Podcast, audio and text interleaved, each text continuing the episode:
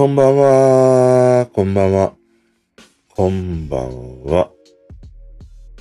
唇をね、やけどしました。ねえ。暑いさ。ねえ。熱烈な抱擁でね、唇がやけどしたわ、みたいなさ。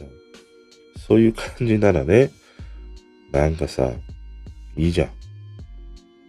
でもね、お好み焼きでやけどしました。あの、電子レンジでさ、温める冷凍のお好み焼きだったんだよ。で、俺、お好み焼きでも何でも電子レンジで弁当でもね、そうなんだけど、温めた時って、あの、本当に温まってるかどうかって、わからないじゃん。それをね、確認する一番のね、手軽なやり方っていうのが、唇に当てることなんだよ。唇に当てると、それがね、一発でわかる。案外指先って、あの、鈍いんだよ。温度には。でも唇ってやっぱり敏感だから、ちゃんと火が通ってるか通ってないか、わかるの。だからお好み焼き温めてさ、温まってるかなと思って、レンジから出して唇にね、当てたら、日焼けしました。熱々でした。裏側は、冷え冷えでした。なんかうちのレンジはね、上しか温めてくんないんだよね。うん。まあそんなね、真ん中もっこり水曜日。うん。いいですね。いろんなところをもっこりしていきたいですね。いや、今日はさ、なんか親父ってどうなのっていうね、話をしたいなと思って。昨日の夜ね、あのー、ABEX の松浦さんとガーシーがライブ配信をしてたんで、で、まあ頭からね、見始めたりして、1時間ちょいぐらいのライブ配信だったんだよね。で、松浦さんが、そのガーシーのいる、どこだ？ドバイか。あそこまで行って、まあそこで二人がね、ライブ配信をしているというものだったんだよね。で、まあ見てたりしたんだけど、うーん、まあやっぱりさ、1ミリも面白くないね。うん。俺、ガーシーのあの、ライブ配信って、しっかり見たのがさ、初めてだったんだよ。その切り抜きでちょっと見たことはあったんだけど、ああいう1時間ぐらいがっつり話しているっていうのはさ、初めて見たりしたんだけど、いや、めちゃくちゃに面白くねえんだなっていうふうにね、俺は思ったの。あのね、結局、まあなんか松浦さんはさ、すげえなんか爆弾のね、暴露ネタみたいなものを、まあガーシーからさ、出させたいっていうね、そういうものがあって。で、一方ガーシーはガーシーの方で、松浦さんからのさ、なんか爆弾発言みたいなものをね、なんとか引き出そうとしている。でもさ、二人が話していることって、いわゆるなんか業界内の人しか知らないようなね、人物とかさ、そういうものだから、あんまり見ている側にはさ、伝わってこないんだよ。その音磁鏡がどうした、こうしたとかさ。いや、わからんからっていうね。まあその、一般の人がわからない部分を、ああいうふうにさらしていくっていうことで、まあ、一般の人はね、知っていくっていうさ、そういうものはあったにせよ、まあ、あれだけ花火を打ち上げて、ね、ドバイまで行って、で、ライブ配信をするって言って、その話かっていうふうにさ、思ってしまって。でも最終的には9万人ぐらいまでね、視聴者がいたんだよ。でもそれで面白かったのが、同じ時間にさ、これこれもライブ配信をしてたの。で、これこれはさ、まあなんか、インフルエンサーの女の子のね、あの、暴露ネタみたいなものをやっていて、そっちはさ、15万人もいるんだよ。いや、なんか世知がないなーっていうふうに思ってさ、ねえ、まあガーシーとかさ、今をときめくというか、人なわけじゃん。で、ABEX の松浦さんもね、つい最近、炎上したりもして、話題の二人が集まって9万人。一方、これこれはね、まあその定期的に配信しているっていうことももちろんあるんだけど、でも15万人を集めるんで。いや、そういうのを見ると、なんかある種のそのおっさんの限界みたいなものをね、感じたの。で、俺はね、あの配信を見てて、いや、すげえダサいなっていうふうに、やっぱり思うんだよね。いわゆるさ、ああいう暴露ネタ系って、まあ確かに、うーん、なんか興味があるとかさ、興味を持つっていうのはすごいわかるんだけど、でも所詮ああいう暴露ネタ系で、なんか話題になる人っていうのは、まあそのネタでしか人が集められないわけじゃん。だからずっとその暴露ネタ系みたいなものをさ、追い求めていくことでしかね、その自分の存在価値みたいなものをさ、見出せない。で、一方、暴露ネタって、昨日その初めて1時間近くね、ガーシーのものを見てて、やっぱ暴露ネタってさ、もう便所のほんと落書きと一緒。その本当のこともあれば、まあ、ちょっとうさんくさいなっていうこともある。でも、俺の生活にはさ、1ミリも影響しないんだよ。いや、その、楽天の三木谷がどうしたとかさ、綾野剛がどうしたとかさ、いや、もう俺にはさ、関係ないんだよ。だから興味がないんだよ、結果として。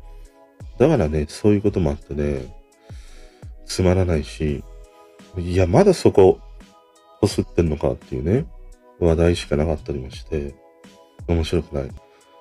だから、おっさんの俺が見ても、おっさんがつまらないっていうね。その、おっさんが見てもさ、おっさんがつまらないっていうね、なんだ、ともぎ状態みたいなさ、この感じって、いや、相当つまらないんじゃないかなっていうふうに思うんだよ。で、その、多分ね、人として、そのプライベートであったりしたら、あの、面白い二人なんだろうなっていうふうには思うんだよ。ただまあ、ああいうものをさ、暴露ネタを YouTube で配信したりして、ある種あれは、うーん、まあ、彼らにとってはそのエンタメっていうふうにね、あの、思って配信をしてるんじゃないかなっていうふうに思うんだよ。だからああいう YouTube から、うーん、垣間見えるね、ものが全てとは思わないんだけど、全てではないけども、確実にあの人たちの、パーソナリティの一部にはあるわけじゃん。そういうなんか一部がね、あのー、見えてきてしまうと、いや、やっぱりなんか、ちょっとダサいな、みたいな。じゃあすげえさ、ドン小西。ねえ、ド ドン小西。なんでドン小西かわかんないけど、ドン小西が出てきたんだけど、まあ、ドン小西デザイナーで、まあ、ファッションもいい。ね？でもさ、なんかパンツがさ、引きだらがね、プリントされてるボクサーブリーフみたいなのさ、履いてたら、なんか嫌になっちゃうじゃん。なんでそれを選んだみたいなことになるじゃん。そういうものを選ぶっていうのも、ドン小西の中にあるさ、センスの一つとしてね、浮き彫りになった時に、いやー、やっぱちょっとな、みたいなさ、そういうことと一緒で、うん、まあその、なんかね、なんかなっていうふうにさ、思う部分が、1割でもね、見えてくると、9割はいいんだけど、その1割によってさ、9割が侵食されていくんだよ。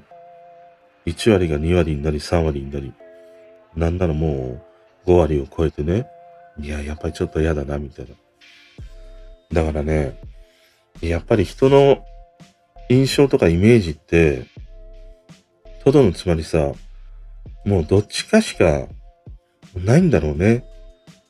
すげえ善人として、潔癖に見せるか、すげえなんか、たたれてよどんで、なんか、もうちょっと黒なのか、ネズミ色なのか、そういうキャラクターで行くのがね、もうなんかその、二択しかトドのつまりないようにもね、その中間っていうのもあるんだけど、結局中間って、なんだろうな。まあ、ああいう風に、人の前に立つような人の場合って、面白くないじゃん。結局は。どっちかに触れてないとさ、やっぱりああいう人の前に立って何かを見せるとかね、何かを表現するっていう時には、やっぱりどっちかにね、触れてないと面白くないんだよね。そのどっちかに触れるっていうことが、一般にね、生きている人たちの、まあ非日常でもあるからさ、非日常こそエンタメだったりするからね。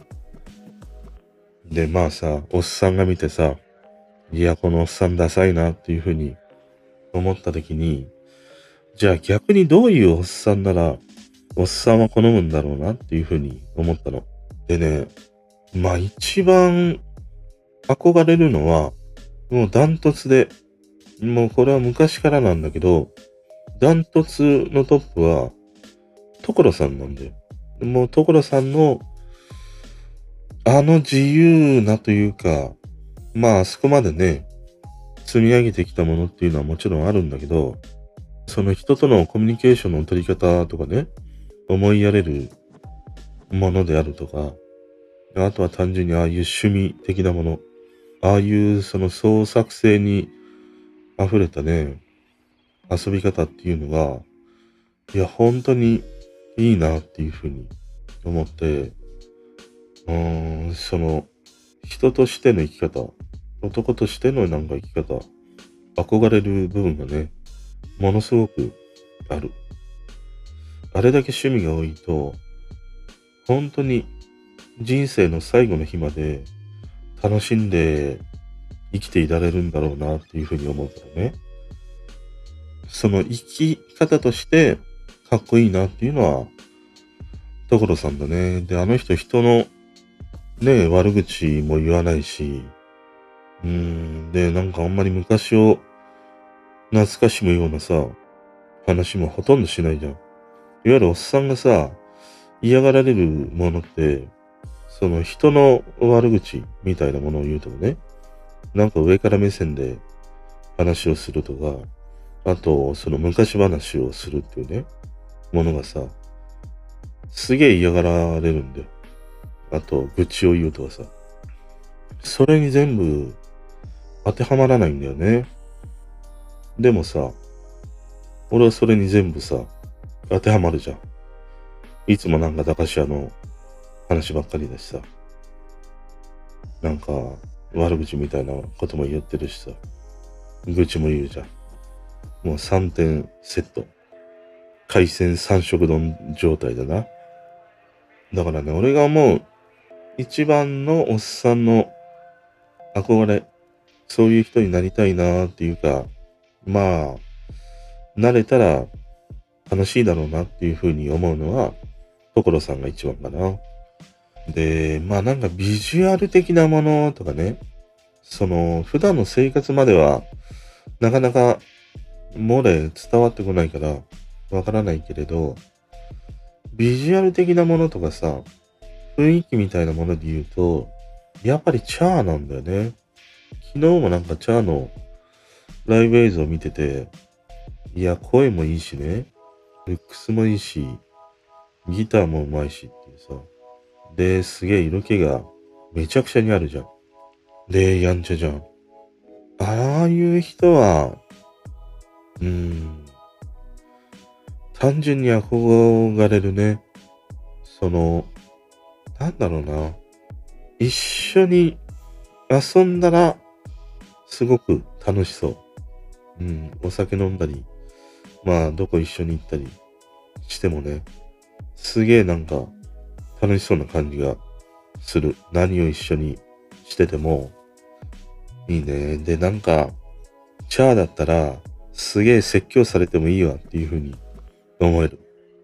うん、いや、お前の、それがダメなんだよ、みたいな。そういうね、生き方がダメなんだよとか。いや、その、箸の持ち方がね、ダメなんだよとかさ。いや、すいません。俺、箸の持ち方は、めちゃくちゃじ、めちゃくちゃ自信あるから。すんげえ俺の箸の持ち方はね、綺麗だよ。もう x ジャパンのようにね、クロスしないから、ちゃんと V になってるから、V に。箸を持つときは V だから。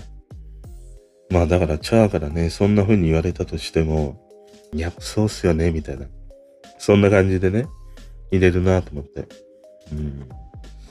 チャーがいいね。で、一方でね、やっぱりなんか、いつも話してるんだけど、たっつぁんね、たっつぁん、山下達郎。あの、山村を聞いてるとさ、まあその、日頃の山下達郎という人のね、姿も垣間見れるんだけど、でも今回その、ソフトリーによってさ、いろんな番組に出てたじゃん、ラジオ番組に。で、ああいうなんか、話している姿、ことその、普段ね、接触しないようなさ、人たちとのああいう会話を聞いてると、いや、なんかやっぱり、楽しいというかさ、理屈っぽいんだよ。理屈っぽいんだけど、でもやっぱりそこはさ、さすがに人生経験をね、積んできて、その人とのコミュニケーション、距離感みたいなものも、まあ当たり前っちゃ当たり前なんだろうけど、ちゃんと大人として取れている。で、なんか山村だけ聞いてるとさ、すげえ職人気質のさ、頑固親父みたいな感じがあるんだけど、でもああやっていろんな人と話してると、ちゃんとね、コミュニケーションも取ってたりするし、そこら辺はやっぱり大人だなっていうふうに思って、あのー、やっぱり、たっつぁんのいいところっていうのは、とにかくこだわりなんだよね。本当にああいう音楽、音というものに、一点のものに、ものすごいこだわってる人。ああいう人っていうのはさ、やっぱりなんか、かっこいいなっていうふうに思うね。だからあそこまですげえ突き詰めた人だからこそ、例えばさ、じゃあ自分の音楽の聴き方とかね、じゃあレコードの選び方とかさ、そういうものが、いや、全然分かってねえな、みたいに言われたとて、まあ話はね、右から左 右からさ、左に流してしまうんだけど、ああいう理屈っぽい人のさ、長い話っていうのは、もう全然頭に 入ってこないから俺。右から左なんだよ。右から左なんだけど、たまにね、あのー、キッチンのさ、ゴミネットのように俺の中にさ、ゴミネットがあるんだよ。その、ゴミって言ったらダメだな。あのー、排水口のネット。あの、排水口のね、ネットがあって、それにさ、引っかかるさ、言葉があるんだよ。で、その引っかかる言葉っていうのがね、いや、すげえいいなっていうふうに思うことがあるからさ。で、ああいうなんか、一つのものにすごいこだわって、理屈っぽくね、相対している人っていうのは、いいね。うん、なんかパッと思いついたのは、その3人かな。まあ、あと YouTube でさ、俺がよく見ているね、その岡田敏夫とかさ、あの、じゃあ、養老先生とかさ、ああいう人たちは、かっこいいなっていうふうには、あんまり思えないんだよね。生き方とかね、その知識とか考え方とか、そういうものは惹かれるんだけど、おっさんがおっさんを見たときに、いや、すごい憧れる。すごいかっこいいわっていうふうには、ちょっと思えないんだよな。でもやっぱりそうやって考えていくとさ、所さんにしろ、チャーにしろ、たっさんにしろ、うん、やっぱり悪口言わないよね。悪口言わないし、愚痴らないし、昔話もしないよね。まあ、たっさんたまにぼやいたりはするけど、でも本当に瞬間で嫌にならない。嫌味ではないからさ。で、一方やっぱり、養老先生とか岡田年寄って、あやっぱりちょっと悪口みたいなものがあるし、うーん、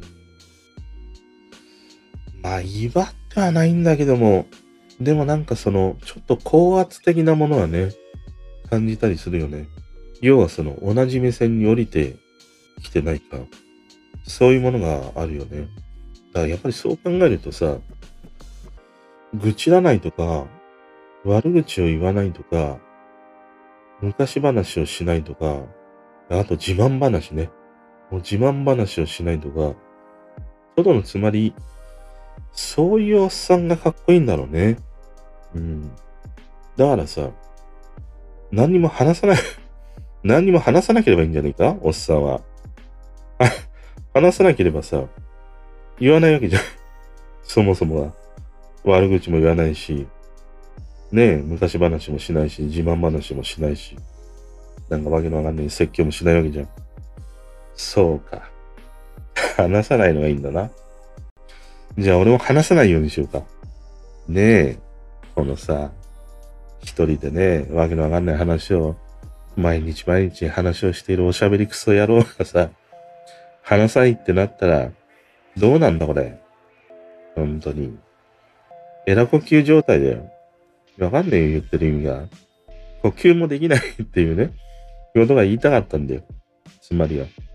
だから人間は、エラ呼吸じゃないわけじゃん。そういうことをね、言いたかったの。外はね、雨が降ってきました。今の時間。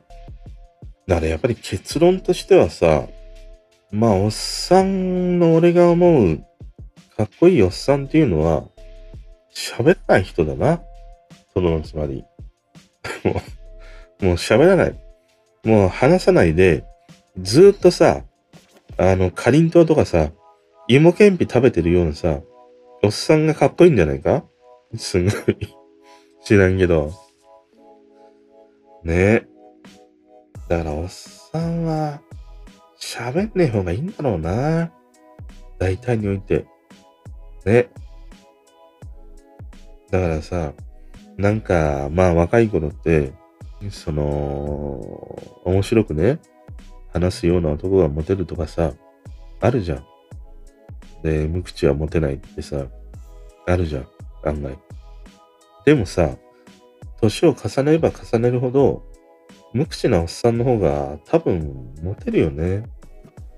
で、無口でさ、なんか、まあ、イケメンのおっさんであれば、ねえ、イケメン風に装えばいいし、いや、全然イケメンじゃないなっていう風に思うおっさんであれば、もう逆に、あの、タレバンダ攻撃した、したらいいんじゃないかなんか なんかフワちゃんみたいなさ、ああいうなんていうの？運動着みたいな、ねセパレートのやつ着て、腹をぽっこり出してさ、そこにさ、タレパンダとか書いとけば、逆になんか可愛いキャラでさ、いいんじゃねえか？それで無口。ねえ。すんごいね、それ。確実に職質されて、連れていかれるわ、交番に。本当にさ。おっさんはかわいそうすぎるな、本当に。ねえ。なんか血圧が高いからしょっぺいもん食えないとかさ。糖尿だから甘いもん食えねえとかさ。ねえ、頭もはぎ散らかしてるしさ。もういいことねえじゃねえか、一つも。どうする俺、おっさん。ね。だから唯一、やっぱりできるのはさ、無口であるっていうことだよ。ね。沈黙は金なりっていう言葉があるじゃん。まさにあれだよ。沈黙こそが、異教寺っていうことだよ。トドのつまり。結論は。そういうそういうことだな。うん。まあちょっとね、おっさんがどんなおっさんに憧れるかっていうね、ちょっと話をしてみました。あとね、今日の一曲というか、今日聴いた曲でね、いいなと思うのがね、昨日話したナルバリッチのさ、たっつぁんのマジックウェイ。あれはね、なんか俺がぼんやりとイメージというか想像していたものとは、ガラッとね、変わってた。まあやっぱり、彼らしいなっていう風にも思うし、やっぱり音の、すごい、音のっていうか、あの曲全体の、すごい厚みが出てたりしてね。なんか、あのマジックウェイあたりはさ、ビッグウェーブに入ってたりしたから、その海で聴きたいっていうね、ものがあるんだけど、ダルバリッチが歌うのは、やっぱりなんか部屋の中、しかもなんか、すごいギュッとね、閉じられた密閉性の高いようなさ、そういう部屋で聞きたいなっていうふうに思った。なんか隙間風が通るようなね、あのー、バラック小屋みたいなところではなくて、なんかホテルとかさ、ああいう機密性の高い、ああいうところで聞きたいっていうか、そういうところが似合う曲だなっていうふうに思ってね、聞きましたね。でね、今日のおすすめの一曲ということで言うとね、原優子、やばいね、相手やつはっていうね、曲。これね、MV がね、公開されてました。あの、この曲は NHK のドラマのね、主題歌なのかな？になっている曲で、以前からね、聴いてたりはしたんだけど、改めてこの全部聴いてみると、いいね。あの、原優子はさ、久しぶりに10月にね、アルバムを出すんだよ。婦人の肖像っていうさ、アルバムをリリースするんだけど、結構これはすごい楽しみでさ、原優子の今までにも出したアルバムとか曲って、大体ね、全部いい。うん、外れがないんだよね。だからやっぱりこの曲もいいんだけど、あのね、この MV、これに出ているのがさ、中島瀬奈っていうね、女優の女の子なんだよね。でね、多分この MV のコンセプトって、いわゆる、まあ今の世代の子たちの MV ってさ、まあ特に夜系みたいな人たちの MV って、イラストで描かれるじゃん。イラストで MV が作られたりするんだけど、この原優子のやばいな相手やつはっていうのは、ああいうイラストの世界観みたいなものを実写で再現したっていうね、そんな MV になってたりして、うーん、なんかね、ロードムービーというよりは、全部、どのシーンもイラスト的なんだよね。だから、これをこのままキャプチャーして、イラストみたいなね、加工したら、本当に一枚のね、そんな雰囲気を持ったね、ものに仕上がるっていう、そういう MV になったりしてて、まあやっぱりね、実写とはいえね、今のこういうその MV の雰囲気というのかな、そういうものにね、溢れてたりしたね。まあでもやっぱりね、いいね、原優子。この、やばいな、相手やつは。この曲もいいし、まあ何よりもアルバムがね、すごい楽しみ。10月の19日リリースということで、LP も出るんだ。うーん。あの、俺 LP をさ、買う買わないってもう、明確に決めてて、サブスクで聴けるやつはさ、LP 買わないんだよ。サブスクで聴けないやつは、LP 買ったり、まあ、CD 買ったりね、するんだよね。だからまあ、たっつぁんの、あのー、CD や LP を買ったり、まあ、竹内マリアもそうだね。あの、サブスクにないやつは買ったりね、してるんだけど。まあ、今日の一曲ということではね、この原優子、やばいね。相手やつは、やばいねか。やばいねじゃねえか。今、今思ったけど。やばいねか。ねえ、ちょうどこの間 話した、やばいねっていうね、そのいろんな、あの、簡単詞を保管するね、このやばい、やばいが使われてました。うん。まあやっぱりここら辺は桑田佳祐が作詞作曲してるから、うん、まあなんか、ツボを心得てるよね。